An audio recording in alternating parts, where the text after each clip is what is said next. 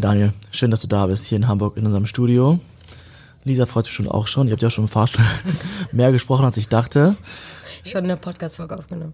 So ungefähr. Danke für die Einladung. Sehr gerne. Ich ähm, freue mich, heute über dein Buch sprechen zu dürfen, äh, weil da habe ich in den letzten Tagen doch viel, viel reinlesen können. Und es ist ein sehr dankbares Buch, weil man immer entsprechend mal auf fünf Minuten investieren kann, um in einen der 77 Jobwahrheiten einzutauchen. Ich habe ja auch deine Veröffentlichung verfolgen dürfen mit Morning Show und, und Interviews hier und da.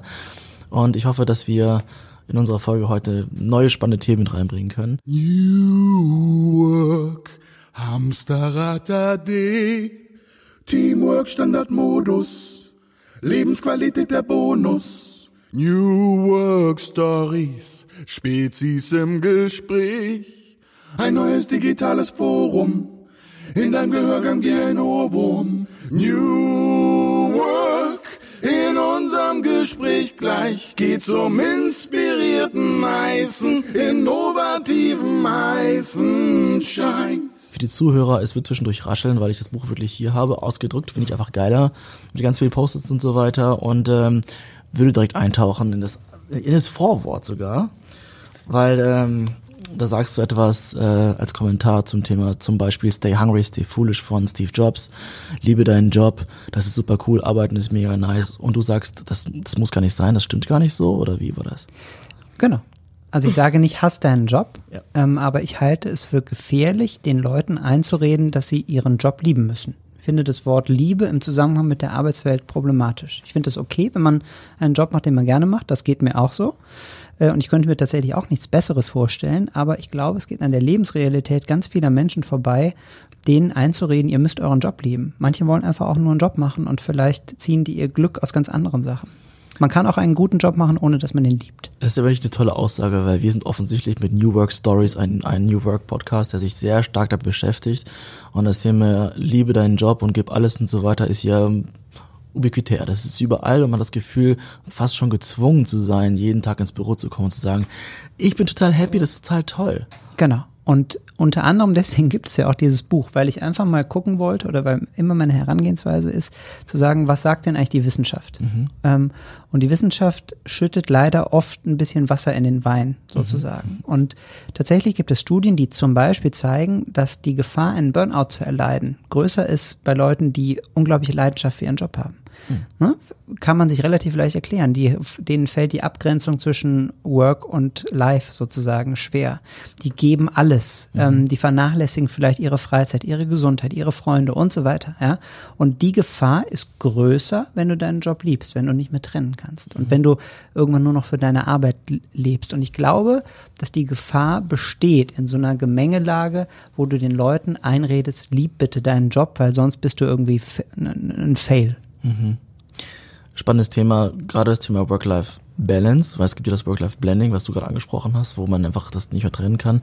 Wir reden gerne auch in unserem Buch darüber, dass es auch gesund sein kann, das wirklich zu trennen und zu sagen, ich habe jetzt Feierabend und ich möchte nicht mehr über Arbeit nachdenken. Auch wenn ich meine Arbeit mag zum Beispiel, kann es gesund sein und wir ähm, haben uns sehr stark damit beschäftigt, dass Menschen die Arbeit sehr stark in ihr Privatleben reinlassen und sagen, oh ja, ist, meine Arbeit ist so toll, so flexibel, ich kann auch abends noch was machen und nachmittags mal frei nehmen. Aber wie viele Menschen gehen mal wirklich nachmittags, okay, heute ist jetzt der, der, der Global Strike von, von Fridays for Future, aber wie viele nehmen sich wirklich mal nachmittags Zeit, um auf, auf die Kinder aufzupassen und so weiter. Ähm, aber im Gegenzug arbeiten sie auch viel am Wochenende oder sogar im Urlaub. Es hat alles seine Vor- und Nachteile, aber Stichwort Kinder, ich kenne das ja selber. Es fällt ganz oft schwer, wenn man dann am Wochenende mal Zeit mit den Kindern hat. Das Handy liegt ja irgendwie trotzdem daneben. Und wenn es Pling macht, guckst du da einfach drauf. Das ist aber eigentlich, eigentlich ist das falsch. Du sollst ja dann die Aufmerksamkeit den Kindern widmen. Und also nochmal, ich will gar nicht die Handys abschaffen und will gar nicht sagen, lasst euch nicht auf die Technik ein und so weiter. Aber die Abgrenzung fällt dadurch schwer. Kannst du noch einmal erzählen, was dich inspiriert hat? Also gab es einen Anlass, weshalb du gesagt hast, diese Jobwahrheiten, irgendwie so richtig steckt da nichts dahinter oder das ist Quatsch. Gab es irgendwie einen Anlass, wo du gesagt hast, so, das muss jetzt loswerden und ich schreibe jetzt ein Buch? Also eigentlich wollte ich ein anderes Buch schreiben, um das aus dem Nähkästchen zu erzählen. Eine Autobiografie. Nein, noch nicht. Ähm, ich, woll, ich wollte ein Buch schreiben äh, über die Psychologie der Fake News. Warum wir so oft darauf reinfallen und so weiter. Und ähm, die bittere Wahrheit ist, auch eine bittere Wahrheit, äh, dass ich das nicht verkauft bekommen habe. Ähm, die Verlage haben, viele Verlage haben gesagt, spannendes Thema, aber das ist irgendwie ein, ein, Buch von einem Journalisten für Journalisten und das kauft keiner. So, lange Rede, kurzer Sinn. Dann dachte ich mir, okay, da muss ein neues Thema her. Und ich stieß irgendwann, es gibt einen ganz fantastischen Blog, könnt ihr ja in die Show Notes packen, Barking Up the Wrong Tree. Das ist ein Amerikaner, der postet eigentlich fast täglich eigentlich immer nur so Abstracts von diversen so psychologischen, ökonomischen Studien, für die ich halt so brenne. Und da fand ich irgendwann einen Beitrag, Four Harsher Truths that will make you a better person. Und da ging es eher so um Lebenswahrheiten. Aber dann dachte ich mir, hm, kann man vielleicht auch auf die Jobwelt beziehen. Mhm. So. Und das war gewissermaßen der Impuls. Das ist das eine. Und das andere ist, ja, weil mich diese, weil mich diese Mantren, die so vor, die so auf diesen ganzen Keynote-Speeches von den Karrieregurus und von irgendwelchen Gründerexperten und irgendwelchen ähm, Leuten, die halt vielleicht auch einfach Glück hatten, die so erzählt werden und ich mich gefragt habe, stimmt das eigentlich so? Und ja, bei der Recherche stellt man dann fest, vieles stimmt eben nicht so. Richtig gut, weil du viele, viele Dinge hinterfragst, die wir oft als gegeben sehen. Und das sind wirklich viele geworden, also 77 an der Zahl, da äh, kennt man sich oft wieder. Wie bist du da herangegangen? Also kannst du, also ich weiß durch ein bisschen Recherche, dass einiges aus, auch aus deinen Artikeln rauskam. Mhm. Von der Wirtschaftswoche, die du dann geschrieben hast. Komme ich am Ende auf jeden Fall zu, glaub mir. Mhm. Mhm. Ähm, aber wie bist du vorgegangen? Hast du einfach mal dich mit, mit Teamkollegen unterhalten oder hast du erstmal auf Studien geguckt? Wie bist du auf diese 77 Geheimnisse ja. der Arbeitswelt gestoßen? Also, ähm, ich gestehe, ich bin ein Studiennerd und habe eine, also A, du hast es ja angesprochen, ich war knapp elf Jahre bei der Wirtschaftswoche im Ressort Erfolg. Also habe mich mit diesen ganzen Themen irgendwie die letzten elf Jahre beschäftigt. Ähm, da sammelt man tatsächlich einen Fundus an. Du hast es angesprochen. Ein paar Sachen ähm, hatte ich schon mal so oder anders irgendwie thematisiert und das fällt einem dann, dann guckst du, guckst du in dein eigenes Archiv, was hattest du alles schon mal, was für Themen und dann findet man da relativ schnell welche. Dann habe ich eine Riesenliste von irgendwelchen Studien, wo ich so denke, das kannst du irgendwann mal brauchen. Da findet man dann noch was und dann ist man tatsächlich relativ schnell bei 77. Also warum 77? Du brauchst eine gewisse Menge, um ein Buch zu füllen. Ähm, du brauchst am besten eine Schnapszahl. Äh, so, und dann kommt man auf 77. Und ich glaube tatsächlich, dann habe ich mir irgendwann so eine Excel-Liste gemacht. Ein paar habe ich vielleicht nochmal ausgetauscht im Laufe der Recherche, aber mehr oder weniger standen die dann eigentlich relativ schnell, was natürlich auch das Schreiben ähm, zumindest ein bisschen erleichtert, wenn man das nebenbei machen muss, mhm. äh, also morgens und abends. Ähm, aber so bin ich vorgegangen. Und naja, man hat ja, wenn, wenn du dann ein paar Jahre in dem Metier so ein bisschen arbeitest, dann weißt du ungefähr, was sind so die Sachen, es sind so ein paar Klassiker, Motivation, Kreativität, Produktivität, ähm, ne, das sind so die großen äh, Bereiche. Und dann kommt man relativ schnell auf die Studien, wenn man weiß, wo man nachgucken muss. Jetzt fragt man sich, wie kriegt ihr das hin? Ich glaube, zu dem Zeitpunkt, als du angefangen hast zu schreiben, warst du noch nicht Redaktionsleiter, äh, du jetzt bist bei Ada. Das heißt, Job als, als Redakteur, zwei Kinder auf jeden Fall, die Frau will bestimmt auch noch ein bisschen Zeit haben und dann noch morgens und abends ein Buch schreiben. Was ist dein Geheimnis für deine gesunde Work-Life-Balance? Ja, die war ungesund, das gebe ich sofort zu. Und ne, das sage ich ja auch im Buch, ähm, also zu glauben, dass die immer in der Balance sein kann oder das Work und Life immer, das geht oft dann nicht. So ähm, ganz konkret zu deiner Frage: äh, Tatsächlich die Mittler, die äh, die darunter gelitten hat, war meine Frau, weil ich meistens abends eben da saß äh, und geschrieben habe. Äh, und weil ich morgens im Zug, ich wohne in Köln und arbeite in Düsseldorf, ähm, sowohl bei der Wirtschaftswoche als auch jetzt bei ADA. Mhm. Ähm, und ich habe dann immer, wenn du es genau wissen möchtest, die S-Bahn genommen. Meine Kollegen haben es immer totgelacht. Oh, die halt Weil ungefähr, die, dauert, die fährt halt doppelt so ja. lang und hält an jeder Milchkanne. ähm, und ich saß immer mit meinem Laptop und hat geschrieben. So, dann bin ich zur Arbeit gegangen und abends wieder mit, meistens mit der S-Bahn zurück, weil du musst auch nicht umsteigen. Ja. Ähm, es dauert halt ewig. Naja, und dann abends irgendwie, ähm, wenn ihr es jetzt ganz genau wissen wollt, meine Frau und ich wechseln uns ab mit dem zu Bett bringen, äh, ah. der Kinder, so. Ähm, und dann nach dem zu Bett bringen ab wieder zu, äh, zum Laptop. Aber es ging, ich habe am Wochenende eigentlich nie was gemacht, weil das habe ich irgendwie versucht dann freizuhalten, aber es ging tatsächlich. Also am Ende war ich froh, als es vorbei war, aber es ist ja eine begrenzte Zeit, also ungefähr, ich glaube, so plus minus ein halbes Jahr kannst du rechnen für so ein Buch. Und es ist ja, ganz am Anfang hast du gesagt, das Schöne ist, dass man so häppchenweise durchblättern kann. Genau. Meine Frau sagt zu solchen Büchern Klobuch. Ja, das war auch mein erster Gedanke. Ja. Klo. Es ist nicht, es ist, und das ist nicht despektierlich gemeint, dass man es runterspülen kann, sondern, also es ist damit gemeint, weil man immer wieder reinlesen kann und immer so was Häppchen und Weise konsumieren kann, ohne das jetzt in einem durchlesen zu müssen. Und das schreibt sich tatsächlich auch leichter, ne? weil du dir, ich mach mir, hab mir da eine Excel-Tabelle, wie gesagt, gemacht, wusste ungefähr, wann muss was fertig sein, weil du brauchst ja auch noch Zeit zum Gegenlesen. Ähm, und aber tatsächlich jeden Abend musst du halt was machen. Jetzt, ähm, wie gesagt, ein sehr dankbares Thema. Würde ich gerne, ich hoffe nicht zu hektisch, aber in einzelne Themen eintauchen. Klar.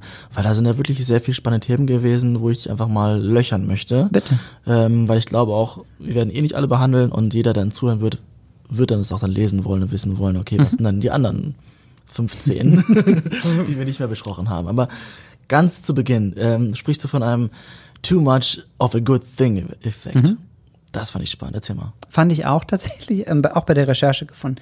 Also zu glauben, dass man von einer Eigenschaft nicht genug haben kann und das dann immer besser wird. Also nach dem Motto, je charismatischer du bist, desto besser. Je authentischer, desto besser. Je ehrgeiziger, desto besser. Gut, bei Ehrgeiz kann man sich denken. Aber also zum Beispiel beim Thema Charisma. Da ist es so, irgendwann kippt es. Ähm, also ein gewisses Maß an Charisma ist okay für einen Chef und muss vielleicht auch ein Stück weit sein mit all den Problemen, die damit verbunden sind. Aber irgendwann ist so, so eine Art Tipping Point erreicht, wo das halt kippt. Das bezeichnen, haben zwei Wissenschaftler in einer Studie, finde ich sehr schön den Ausdruck, als too much of a good thing Effekt, äh, also der zu viel des Guten Effekt. Das äh, kennen wir von Alkohol und von Kaffee. Ja, und den gibt es eben auch Wir haben keine Schwächen. den gibt es eben auch bei Eigenschaften, wo man eigentlich so denkt, ach Mensch, wenn ich noch charismatischer wäre, dann wäre es bestimmt total gut. Nee, wäre es eben vielleicht auch nicht. Das, das, das erste Kapitel möchte ich überspringen, weil ich nicht zu sehr auf BER rumreiten möchte. Zum Punkt zwei, äh, der lautet Alter bringt Zufriedenheit. Ja. Finde ich super, super spannend, habe ich auch Lisa schon erzählt, weil ich durfte ja recherchieren in diesem Fall. Ähm, momentan gucken ja alle auf die junge Generation, Generation Y, Generation Z, die, sind, die wollen die haben, die haben Drive, die kennen sich digital aus und so weiter. Aber wenn das Kapitel heißt, Alter bringt Zufriedenheit, sind das dann nicht die Mitarbeiter, die wirklich noch spannender sein könnten für Unternehmen, die motivierter, optimistischer in den Büroalltag rangehen? Das kann so sein. Ähm, ich befürchte eher, äh, Stichwort junge Generation, dass es ganz viel mit Erwartungsmanagement zu tun hat. Also die These, die in diesem Kapitel ähm, steht, ist, dass Menschen ihre Erwartungen an das Leben gewissermaßen anpassen, wenn sie älter werden. Dass du vielleicht dein Glück aus anderen Sachen ziehst, dass du ähm, Routine hast, dass du dich nicht mehr von Sachen so sehr nerven lässt, wie du das, man das vielleicht früher macht. Und also Stichwort junge Generation, ich glaube, dass heute ganz viel an die herangetragen wird und die selber vielleicht zu viel erwarten. Also Stichwort Work-Life. Die erwarten irgendwie ein tolles Work-Leben, die möchten aber auch ein tolles Life haben. Also, und es geht halt manchmal nicht alles. Ja, und also deswegen, das ist ja sozusagen, es gibt ja diese U-Kurve des Glücks, kennt ja vielleicht der eine oder andere, ähm, dass sozusagen das Leben, dass das Glück nimmt irgendwann ab und steigt dann wieder im Laufe des Lebens. Und das ist damit gemeint. Ähm, und deswegen, also die Essenz ist, glaubt nicht, dass, äh, dass ihr sozusagen mit steigendem Alter immer unglücklicher wird. Nein, es werdet, es ist wahrscheinlicher, dass das Gegenteil der Fall ist. Wenn ich das vielleicht kurz sagen darf, das ist ja mit so einer meiner, meiner Hauptpunkte. Wir reden im Bereich von, bei Karriereplanung, reden wir nie von Gewissheiten, sondern immer nur von Wahrscheinlichkeiten. Und das ist ja so eine Botschaft. Nur weil Person A dir sagt, ich habe das so gemacht, mach das auch so, dann kriegst du das auch.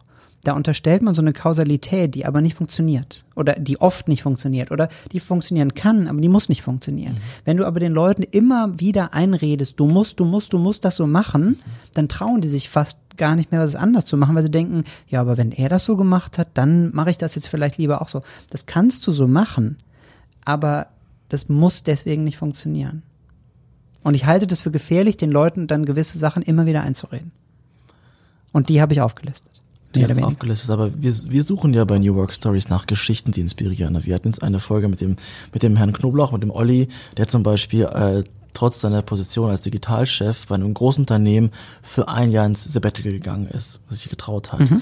Super inspirierend für viele Menschen, die sagen, ich habe verpasse viel Zeit mit meinen Kindern, du wirst es auch kennen. Absolut. Und ähm, erhofften, oder ich erhoffe mir davon, dass viele Menschen sich trauen, diesen Schritt zu tun. Sagst du jetzt, hört nicht auf den, sondern sucht euren eigenen Weg oder lernt was davon? nee, ich finde das schon okay, sich davon inspirieren zu lassen. Passend dazu habe ich ja auch ein Kapitel Elternzeit gefährdet die Karriere. Ähm, Das ist ein Fakt, ne? Das war jetzt. äh, das ist tatsächlich in mehreren Studien so. Also, pass auf, ähm, ich finde es total interessant, weil, also, ähm, ich habe mich da mit Leuten aus meinem beruflichen Umfeld darüber unterhalten, die das Buch okay finden, aber die sagen, die Haltung finden sie eigentlich ein bisschen schwierig. Ähm, also, Thema Elternzeit. Ich sage ja nicht, nehmt keine Elternzeit. Ich sage nur, es gibt immer noch Strukturen, wo die, wo jemand, der lange Elternzeit nimmt, wo es dann Führungskräfte gibt, die denken, na gut, wenn er jetzt lange Elternzeit nimmt, dann will er hier offenbar keine Karriere machen. Ich sage deswegen nicht, nehmt keine Elternzeit. Natürlich brauchen wir diese Beispiele und diese positiven Vorbilder. Ich will nur in gewisser Weise warnen, dass man nicht automatisch davon ausgehen kann, dass man sozusagen auf Verständnis stößt. Weil oft es immer noch die alten Mechanismen sind. Ja, da war Olli ja auch das beste Beispiel. Ne? Also genau, das ist ja das äh, Traurige, dass dieses ähm, sich Elternzeit nehmen oder sich eine Auszeit nehmen äh, tatsächlich immer noch vor große Hürden stößt oder dass die Leute sich nicht trauen, weil sie eben diese diese Angst haben mit, wenn ich das jetzt mache, dann kommt jemand und überholt mich ähm, und ich mache keine Karriere oder das wird nicht akzeptiert. Ja. Und ich glaube, wie bei jedem Change oder wie bei jeder, jetzt Revolution sagen, aber ein großes Wort, aber so, brauchst du die, die es, die Pioniere, die es machen und die sozusagen das Fenster öffnen, die dann vielleicht die Fresse bekommen, ja, aber die öffnen das Fenster und die nächste Generation profitiert dann davon. Wie Thema Frauen, ganz viele Frauen haben es nicht in die Führungsposition geschafft, aber dadurch, dass es viele eben nicht geschafft haben, rücken, rückt jetzt hoffentlich eine Generation nach, die es dann leichter hat. So wie dann vielleicht auch äh, unsere Töchter. So. Aber ähm, also nochmal, deswegen sage ich nicht, lasst euch nicht davon inspirieren oder macht es nicht, traut euch nicht und so, aber seid euch dessen bewusst, dass ihr euch einer gewissen Gefahr aussetzt. Hast du schon Elternzeit genommen? Ja. Ah ja. Ja, ich habe tatsächlich, bei, aber selbes Thema. Ähm, ich habe bei der ersten Tochter zwei Monate am Stück genommen und bei der zweiten nicht nur zweimal einen Monat, weil ich da schon in einer in einer Führungsposition war, also das gesplittet, weil ich so dachte, uh, zwei Monate am Stück, hm, hm, hm, sondern habe auch, kann man das hier erzählen? Ja, egal. Ähm, Hier kann man hab den- alles Hier kann man alles hab den zweiten Monat, ähm, den wollte ich eigentlich ganz am Ende machen, habe den ein bisschen vorgezogen, ähm, weil ein neuer Chefredakteur kam. Und ich mir dann gedacht habe, hm, bist du mal lieber da, ähm, weil nicht, dass der sozusagen ein Ressort vorfindet und der Ressortleiter macht gerade Elternzeit. W- Wenn ich das jetzt gerade so erzähle, eigentlich vollkommen absurd, aber äh, und er hat das ja nicht von mir verlangt, aber es war sozusagen vorauseilender Gehorsam, weil ich so dachte, lieber dann mal da sein. Macht aber auch vollkommen Sinn, weil erfreulicherweise ist ja jedes Kapitel von dir wirklich mit Studien, Zahlen, Daten, Fakten unterlegt. Das hast du ja nicht ausgedacht und einfach nur ein paar Leute getroffen. Und da war es eben genauso. Ich weiß nicht, ob du die Information zu den Zappund schon hattest, äh, dass das die Karriere gefährden kann. Nee, hatte ich nicht. Das war tatsächlich eher in, instinktiv. Aber um genau, um das auch nochmal zu sagen, das Buch ist ja nicht, Daniel Rettich hat sich überlegt, das ist so, Genau. Sondern er hat mal nachgeschaut, was sagen Experten, die sich damit seit Jahren oder Jahrzehnten beschäftigen. Und ich finde diese ganzen Keynote-Gurus, du kennst sie alle selber, ähm, oder zumindest ungefähr, ähm, finde das immer faszinierend. Ich könnte das nicht, so aus, aus dem Brustton der Überzeugung einfach unbelegt irgendwelche Sachen behaupten. Das ist wahrscheinlich auch eine Kunst, die man irgendwie bewundern muss, ähm, aber da wollte ich irgendwie einen Gegenpol setzen. Ja, vor allem, wenn die es nicht selber mal erfahren haben. Ne? Also gutes Beispiel finde ich äh, sind auch Leute, die dich fragen, wohin du in Urlaub fliegst zum Beispiel. Dann sagst du Mexiko oder Südafrika und die so, oh Gott, das ist so gefährlich da, das machst du. Das ist so die erste Reaktion. Und dann fragst du so, ach echt, wieso, warst du schon mal da? Nö. Ah ja gut, aber du weißt, dass es auf jeden Fall gefährlich ist. Good to know. So ein ja, bisschen, genau. Das ist, glaube ich, ein bisschen das, was du meinst mit diesen Keynotes, äh, die üblichen Verdächtigen, die man da Ja. Und, Ja. und genau, noch, also nochmal, ich finde es okay, wenn man, also ich will ja auch nicht mit einer miesepetrigen, zynischen Einstellung durchs Leben laufen, das, das sage ich ja gar nicht. Aber so ein bisschen Nüchternheit ist, kann vielleicht auch nicht schaden. Weil, also das mag sein, dass einen das dann enttäuscht, aber irgendwie das, eine Enttäuschung ist ja auch immer das Ende einer Täuschung. Und Oh, das sag ich insofern, auch gerne. ähm, nee, ist ja einfach so. Ja, sehr gut. Ähm, Gerade in den heutigen Tagen mit äh, charismatischen Führungskräften und äh, Social Media und so weiter höre ich etwas ganz oft, das lautet, sei authentisch. Ja. Alle so. Oh, ich, ich habe gesagt, ich werde dich löchern. Ich habe wirklich Dinge gelesen. Finde ich toll. Okay, du sagst fundierterweise, Authentizität ist nicht immer optimal. Gefährlich teilweise. Genau. Ähm, also es, dieses Motto sei du selbst oder ich bin halt so und ich möchte ich äh, einer meiner Lieblings- ich möchte mich nicht verstellen oder ich möchte mich nicht verbiegen. Also Punkt eins Authentizität. Ähm, wir spielen alle im Berufsleben eine Rolle. Es ist nie einfach nur der Mensch, der ins Büro kommt und dafür bezahlt wird, sondern es ist der Mensch, der eine Rolle spielt. Und also Gedankenexperiment. Wenn wir alle immer offen und ehrlich zueinander wären, unverstellt, ich bin halt so, das, es wäre ein Albtraum im Büro. Ja, okay, das ist vielleicht eine Extremform, aber eine Tatsache ist, und das kann jeder irgendwie nachvollziehen, in jeder beruflichen, in, in jedem Berufsleben gibt es Situationen, in denen du das, was du denkst und fühlst, auf keinen Fall nach außen kehren kannst. Mal mehr, mal weniger. Aber Momente, in denen du nicht authentisch sein kannst. Der Chef, der auf der Betriebsversammlung auf keinen Fall dem Betriebsrat sagt, wie er über ihn denkt und über die Fragen. In Feedbackgesprächen wirst du Kritik wahrscheinlich nie komplett ehrlich sagen und nie authentisch sein, sondern du wirst es verpacken, weil du die Rolle spielst, du bist die Führungskraft, du musst die Mitarbeiter motivieren, du wirst nicht dafür bezahlt, du selbst zu sein, sondern du selbst in einer Rolle zu sein. Und deswegen auch da eine der äh, prominentesten Forscherinnen auf dem Gebiet, Herminia Ibarra, eine Professorin an der London Business School, die so ein bisschen sagt, du musst ein authentisches Chamäleon sein. Also du musst dich anpassen können. Ähm, du musst auf verschiedene Menschen unterschiedlich reagieren, auf Situationen unterschiedlich reagieren. Und deswegen dieses Mantra, sei einfach nur du selbst und dann wird alles gut. Nein, das wird so nicht funktionieren. Du musst du selbst sein, musst aber in verschiedene Rollen schlüpfen. Ist aber interessant, weil auch im Rahmen von New Work höre ich immer wieder, wir möchten als ganze Menschen gesehen werden mit unseren Stärken und Schwächen. Da grätschst du ja so ein bisschen dagegen. Möchten wir das wirklich? Möchten wir das wirklich? Also ich bezweifle und äh, auch diese ganze, also auch nochmal, ich sage nicht, hass deine Kollegen, ja. also hast deinen Job, geh miesepetrig und schlecht gelaunt durchs Leben und find alles blöd und dann wirst du nicht enttäuscht und dir geht's besser. Nein, das sage ich nicht. Aber zu glauben, auch Thema Stärken und Schwächen und dieses, wir verstehen uns alle so gut und sind miteinander befreundet und dann geht man abends noch einen trinken und so weiter. Man kann das so machen, aber das birgt halt auch Gefahren. Deswegen ja auch dieses Kapitel irgendwie, es gibt im Job keine echten Freundschaften. Ähm, Ja, fand ich auch gut. ich finde es, es gibt halt einfach eine natürliche Grenze und gewisse Sachen sollte man seinen Kollegen und Kolleginnen nicht erzählen. Das Kapitel sprechen wir nicht an, aber ich glaube, es ist ein ganz guter Teaser auf Nummer 37 oder so. Ich weiß nicht, ob du auswendig kennst. Wir hatten das Thema ähm, Work-Life-Balance ein bisschen und das äh, korreliert meiner Meinung nach sehr stark mit Stress und Burnout. So, wenn man sich hinkriegt, da eine gute Balance, was auch immer hinzubekommen. Jetzt lautet das Kapitel auch ähm, sehr schön provokativ, wie ich das formuliert finde. Stress ist, was du draus machst, also Belastung lässt uns aufblühen. Erzähl mal. Naja, es gibt, gibt guten und schlechten Stress. Und temporär kann Stress Kräfte freisetzen. Das kennt irgendwie jeder. Also so ein bisschen Anspannung, da wächst man dann vielleicht eher mal über sich hinaus. Aber ein, als Dauerzustand ist Stress natürlich was Stress, äh, wa- was Schlechtes. Also Forscher unterscheiden zwischen Eustress und Distress oder Distress und Eustress, also der gute und der schlechte Stress. Und aber auch so dieses, und das ist ja sozusagen eine andere Art der Umkehrung, also Stress per se zu verteufeln und zu denken, oh Gott, ich habe jetzt hier Stress, dann ist das der falsche Job. Nee, ähm, in jedem Job kommt es sicher mal zu stressig oder in vielen kommt es sicher mal zu stressigen Phasen.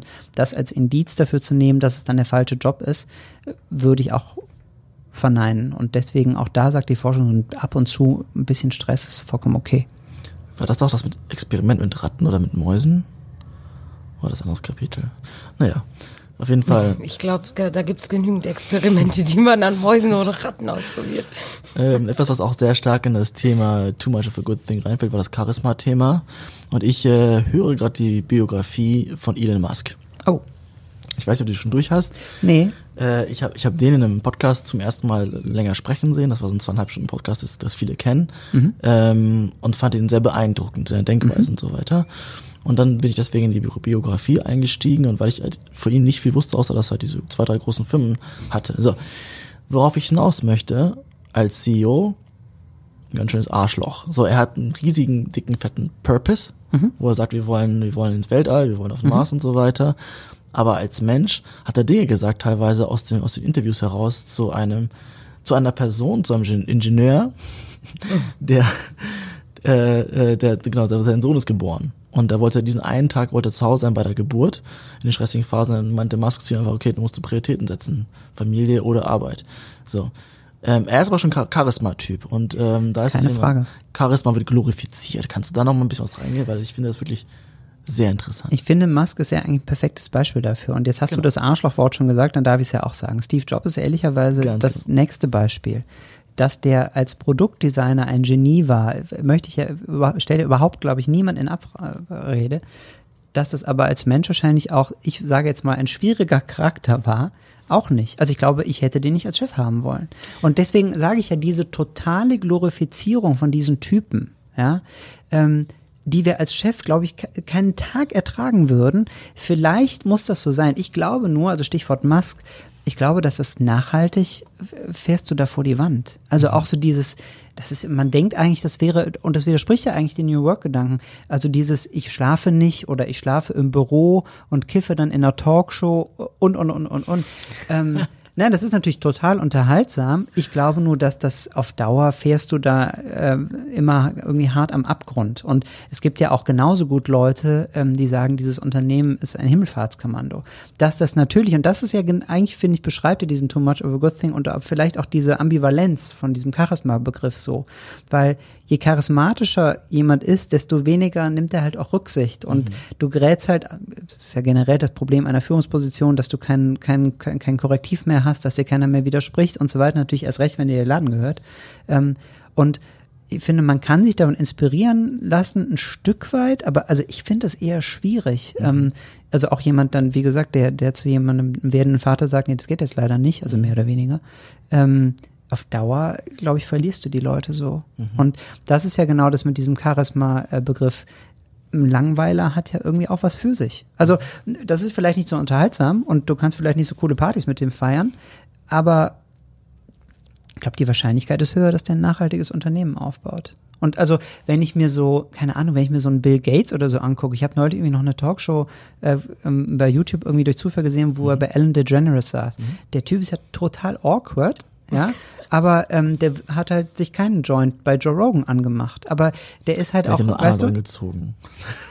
Hat, war das nur einmal? Das war wirklich nur einmal okay. die Lippen ange berührt. Ja, Unabhängig von dieser die Anekdote. Nein, aber so und ähm, das ist ja übrigens auch so was. Ähm, auch der Gründer als CEO ist ja auch immer schwierig. Mhm. Ähm, glaube, dass vor allen Dingen als Gründer brauchst du Charisma. Du musst Geld einwerben, du musst Leute von deiner Idee überzeugen, wo ganz viele Leute sagen, das ist das Bekloppteste, was ich hier gehört. Du willst zum Mars oder wohin auch immer. Ja. Also ein bisschen irre muss man ja sein. Aber der Grad zwischen wo es noch okay ist und wo das Unternehmen oder die ganze Unternehmen und Organisation davon profitiert und zwischen, okay, jetzt driftet es einfach vollkommen ab, Kontrollverlust, der ist halt einfach schmal und der ist glaube ich, bei charismatischen Personen umso schmaler. Ich habe eine Meinung.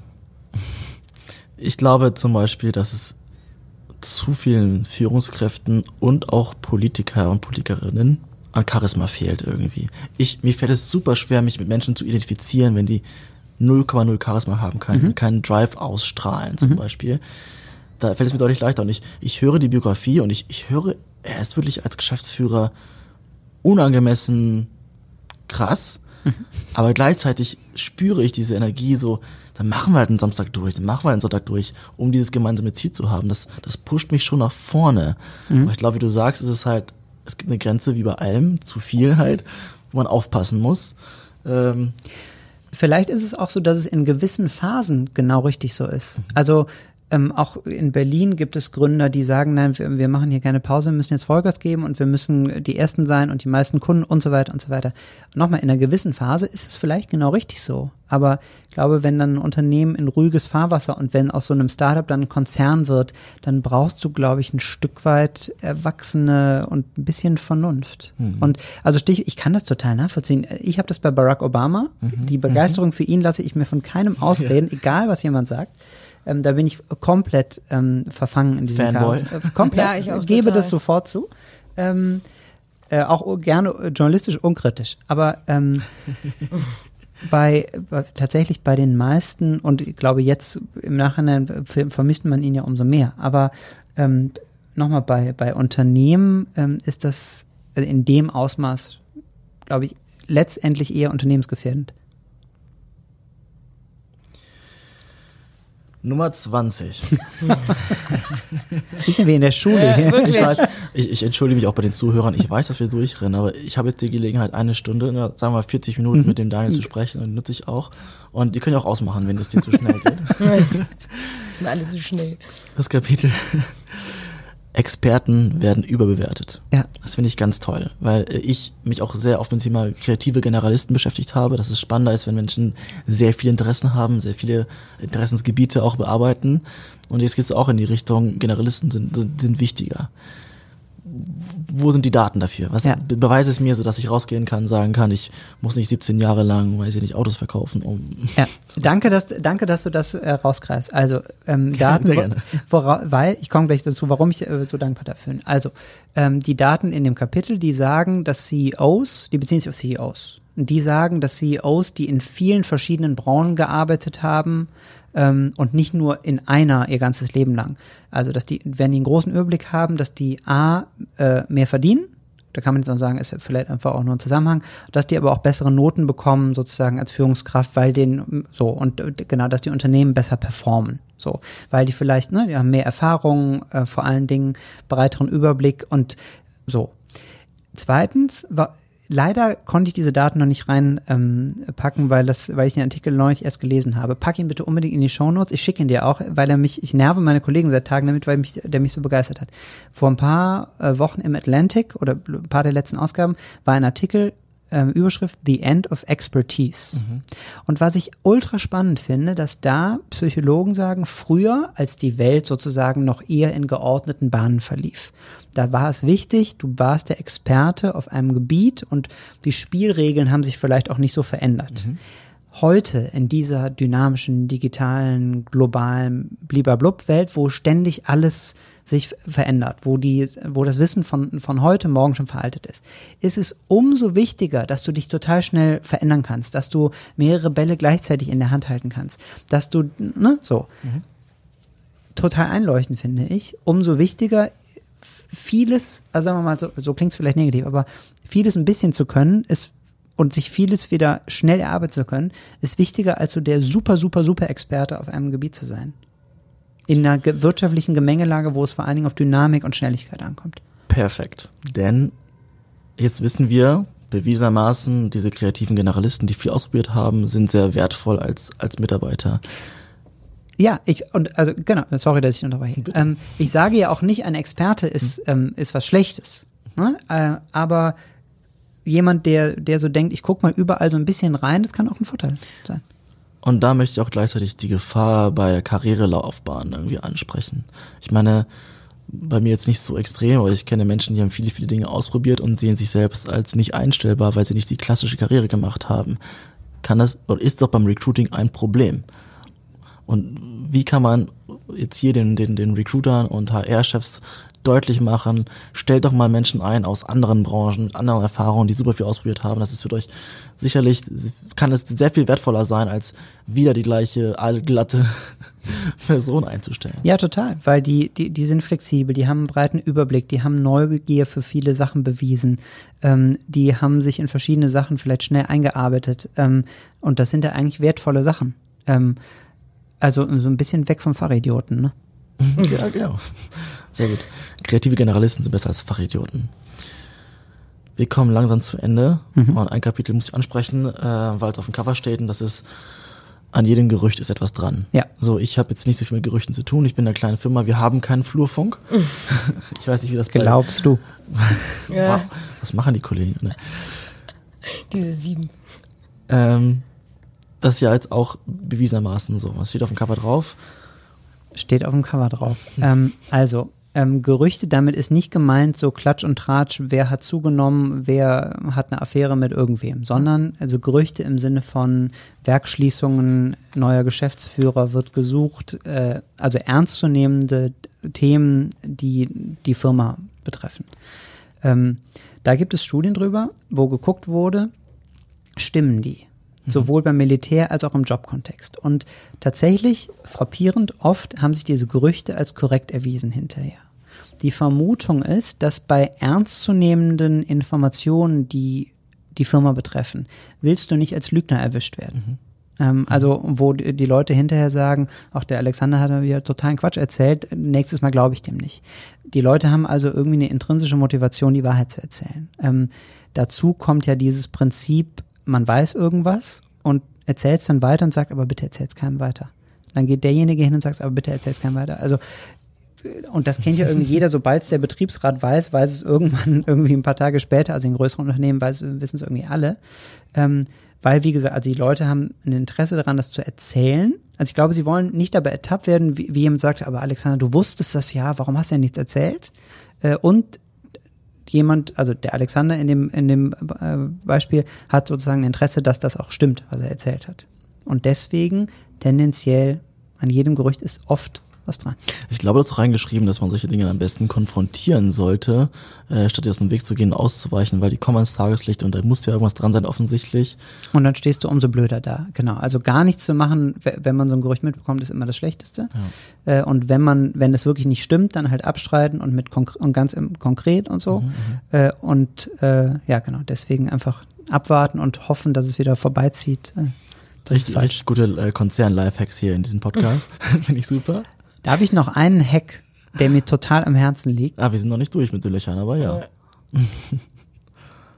Thema Disziplin. Ja.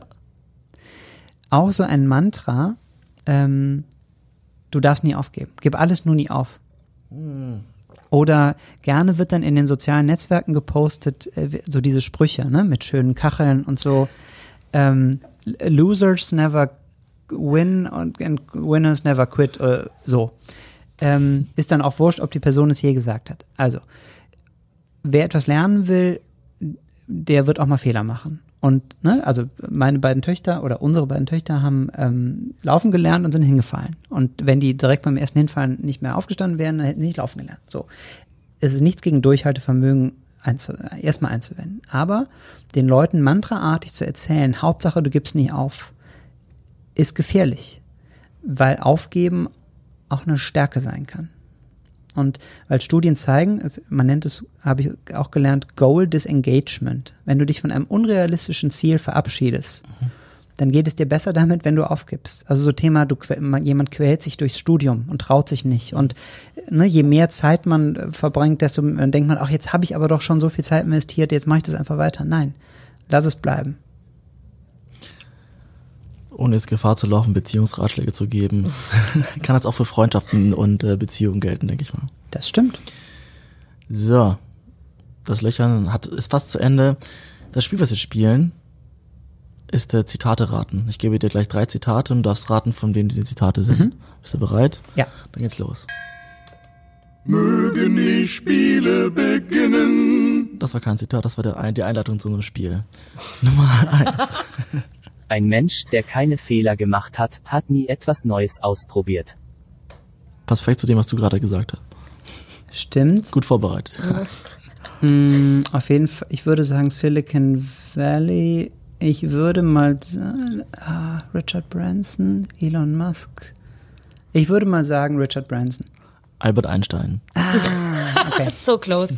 Silicon Valley. Zwei Chancen hast. du. Ist Ja. auch gemein, normalerweise geben wir Auswahloptionen. Okay. Aber dir, du bist, Nein, nein, nein, du schmeißt mit gut. Zitaten um Ja, dich. Ich genau. glaube, Das stimmt.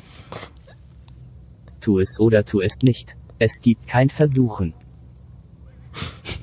Kennst du's? Das habe ich tatsächlich, ich würde sagen, ein Amerikaner, aber ähm, Ich kann es auch auf Englisch sagen, vielleicht hilft dir das. nee, kann ich mir schon ungefähr denken. Nee, aber es würde nicht helfen. Ich würde, na gut, komm, ich, irgendwas muss ich sagen. Ähm, Michael Jordan. Nee, im anderen Spiel. auf Englisch ist Do or Do Not, There is no try von Yoda bei Star Wars. Nie gesehen. Okay. Oh, ich, cut, cut. cut, cut. Was? Nein, ernsthaft. Echt? Nein, Science Fiction, irgend alles interessiert mich null. Okay. Aber ich bin mir sicher, das nächste Zitat wirst du lieben. Das Leben beginnt am Ende deiner Komfortzone. Um Himmels Willen. aber das, ähm, das ist ja, warte mal, aber das ist keinem zuzuschreiben, glaube ich, oder? Doch, es gibt einen, das wird halt. Ich sag's dir gleich, ich kann mir den Namen nicht aussprechen, deswegen schicke ich es dir faktisch in die Show Notes. Das ist irgend so ein, so ein obskurer Self-Help-Autor, glaube ich. ja, das war, ich muss- hab recherchiert, weil in einem Kapitel beginnt, das, das Thema möchte ich gleich mal Ja, ansprechen. Ah, das war jetzt sehr authentisch. Ja, wirklich.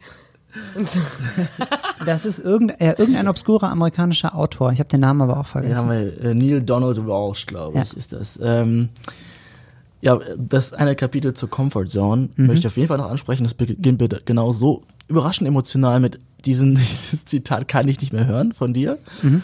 Ähm, was hat es damit auf sich? Sollen wir uns nicht an, über, an die Grenzen pushen? Ist es so, dass wir aufgeben sollen irgendwann oder brauchen wir einfach unser sicheres Umfeld? Also, ähm, ich finde, dass wir aufgeben sollen, wenn wir merken, wir erreichen das Ziel nicht. Also nur weil wir mit dem Kopf, Kopf durch die Wand wollen, gibt der Beton nicht nach. Umso wichtiger ist es, sich Feedback immer wieder einzuholen von Leuten, die sich damit auskennen. So, da- das, und wenn man merkt, man macht keine messbaren Fortschritte und bekommt keine Aufträge und hat keinen Erfolg und, und so weiter und so und ist unglücklich und kann nicht schlafen, ich glaube, vielleicht muss man dann aufgeben. So, Komfortzone. Ja, man muss sich vielleicht mal steigern. Und also wer irgendwie Muskel aufbauen will, der kann nicht immer nur eine Liegestütze machen. Er muss auch mal zwei und drei und vier und so weiter machen. Aber zu glauben, dass es allen Menschen damit geholfen ist, wenn sie in einem permanenten Zustand des, ich fühle mich eigentlich nicht wohl, weil ich ja außerhalb meiner Komfortzone bin und das muss aber ja so sein. Also ich, wenn ich ein Buch schreibe und sitze irgendwo frierend, bin ich auch außerhalb meiner Komfortzone, schreibe aber ja kein besseres Buch dadurch. Also ich will damit sagen, ab und zu muss man über seine Grenzen hinausgehen, ja.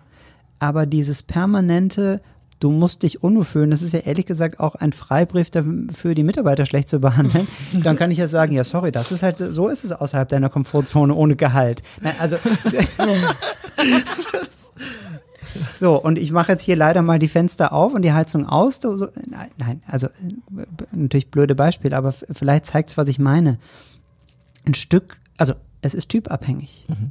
Ich glaube, dass, also mein früherer Chef hat mal zu mir gesagt, jeder hat das Mensch, äh, das Recht, individuell geführt zu werden. Manche blühen auf, wenn sie irgendwie vor Herausforderungen stehen und Probleme und Stress haben. Aber manche brauchen vielleicht eher einen Kokon und brauchen Sicherheit und brauchen immer wieder positive Rückkopplung und dass du denen sagst, ja, das machst du genau richtig so, mach weiter so. Ähm, es ist halt typabhängig. Aber nochmal, und dieses Mantra, es wird dir dann immer, ähm, auf den Bühnen wird dieses wunderschöne Bild ähm, von den Kreisen ähm, an die Wand geworfen. Du weißt genau, was ich meine. Ähm, mit diesem This is where the magic happens. Ja, genau. Ich- Ich glaube, die Magic kann auch innerhalb deiner Komfortzone passieren. Tolles Schlusswort. Daniel, vielen Dank fürs Kommen. Danke euch. Wir ähm, sehen uns dann zum nächsten Buch. Ich muss auch noch eins schreiben, glaube ich. Definitiv. Danke euch. Das war unser Interview mit Daniel Rettich, dem Autor von Warum Perfektion sinnlos und an jedem Gerücht was dran ist.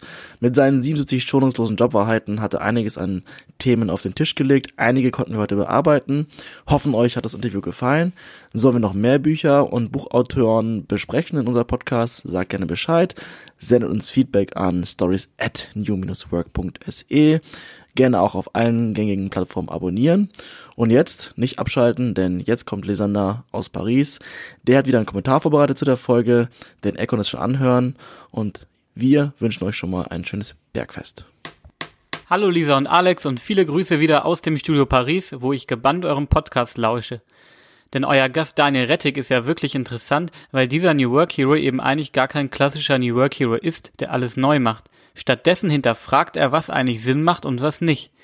Reflexion statt Reflex ist somit das Motto, welches ich ja auch öffentlich vertrete. Daher bin ich da voll auf einer Wellenlänge mit Daniel Rettich. Kein Wunder, er ist ja auch ein Studien-Nerd und Zahlen, Daten, Fakten-Junkie. Daher habe ich direkt Lust bekommen, das Buch auch bei mir mal neben das Klo zu legen, um immer wieder reinzuschauen. Denn viele der angesprochenen Themen sind ja gute Reminder, um auch sich selbst immer mal wieder zu hinterfragen. Muss ich zum Beispiel wirklich immer meine ganze Persönlichkeit überall einbringen? Habe ich vielleicht Stärken, die schon zu stark sind? Ist Work-Life-Blending wirklich das Richtige für mich? Fragen, über die es sich lohnt nachzudenken.